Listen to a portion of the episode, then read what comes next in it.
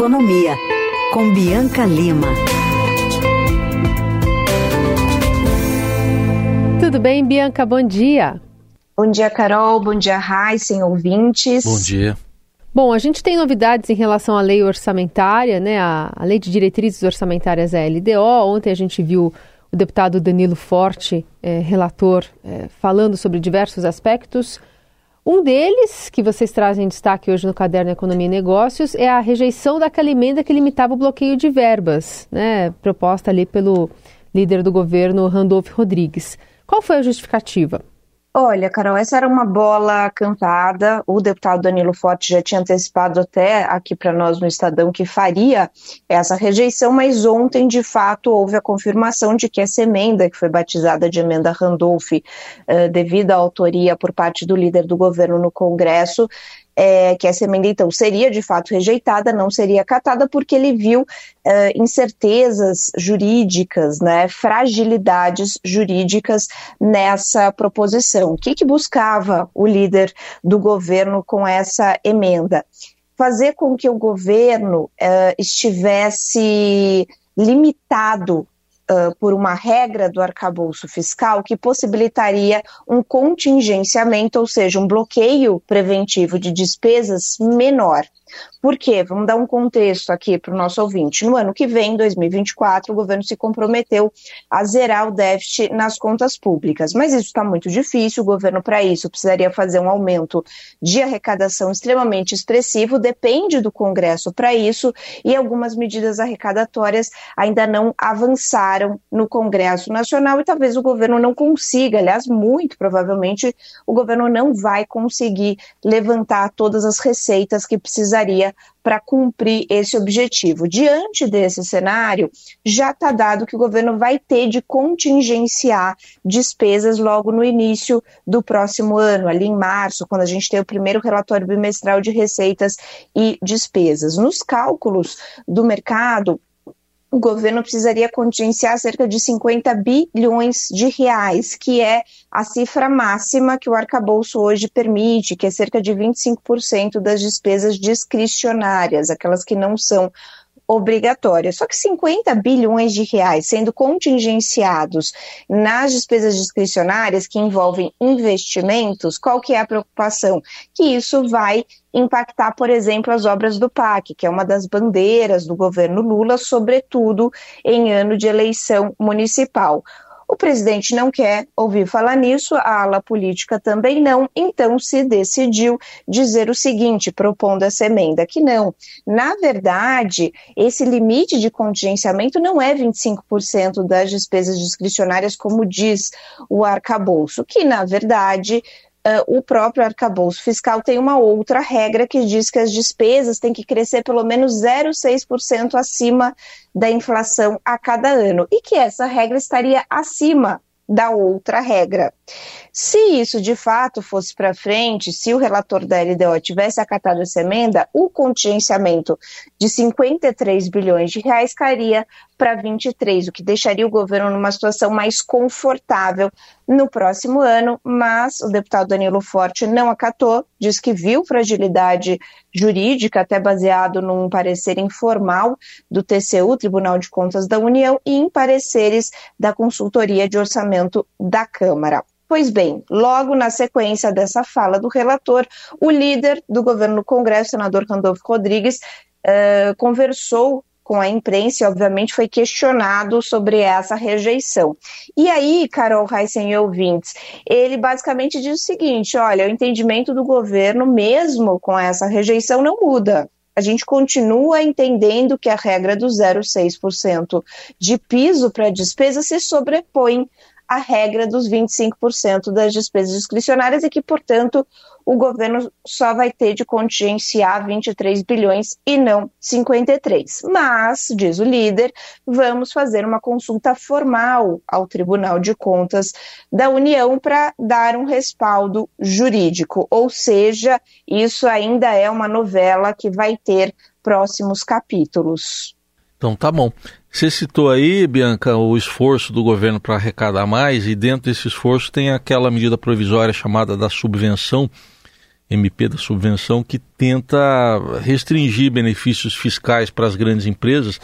É, explica para a gente, por favor, como é que está essa medida e, e, e o que, que ela prevê exatamente, porque já tem choradeira aí tem choradeira e ela está travada, viu, Heisen? É, essa é a grande aposta do governo para garantir novas receitas, não só em 2024, mas nos anos à frente. Como você disse, é uma medida que tenta restringir uh, o uso de benefícios fiscais por parte de grandes empresas, isso com base numa decisão do Superior Tribunal de Justiça uh, feita agora em 2023. Vamos lá contextualizar um pouco. O que, que busca essa medida provisória? Dizer o seguinte: que as empresas que recebem benefícios fiscais dos estados, que são as chamadas subvenções, que elas só possam abater isso da base de cálculo dos tributos federais quando essa subvenção estiver ligada a investimento e não a custeio de despesas do dia a dia, como vem sendo feito hoje. No cenário atual, a equipe econômica avalia que há uma sangria nos cofres públicos com essas grandes empresas, que são poucas, é um grupo bem restrito, fazendo um uso indiscriminado dessas subvenções estaduais para pagar menos tributos federais. Então a equipe econômica diz assim: não, tudo bem, estados, vocês podem conceder esses benefícios, nós não vamos interferir nisso, mas esses benefícios não podem afetar a arrecadação dos tributos federais, porque não é a União que está concedendo essa subvenção, são os estados. Pois bem, o que, que acontece? Qual é a resistência muito grande das empresas uh, e também ali né, o lobby dentro do Congresso Nacional? As empresas dizem que o governo está indo muito além da decisão do Superior Tribunal de Justiça e está criando um novo sistema Uh, relacionado a essas subvenções estaduais, que esse abatimento vai deixar de ser automático e vai precisar a empresa vai precisar se cadastrar num site da Receita Federal, vai ter de ter autorização do fisco, vai primeiro pagar o imposto e depois receber o crédito, ou seja, vai ser um sistema bem mais moroso e que vai depender dessa autorização da Receita Federal e que ainda as empresas não vão receber de volta tudo o que pagaram é, em cima dessas subvenções estaduais. Então, tem muito lobby no Congresso Nacional, tem muita pressão do setor privado e tem pouca disposição política, viu, Heisen e Carol,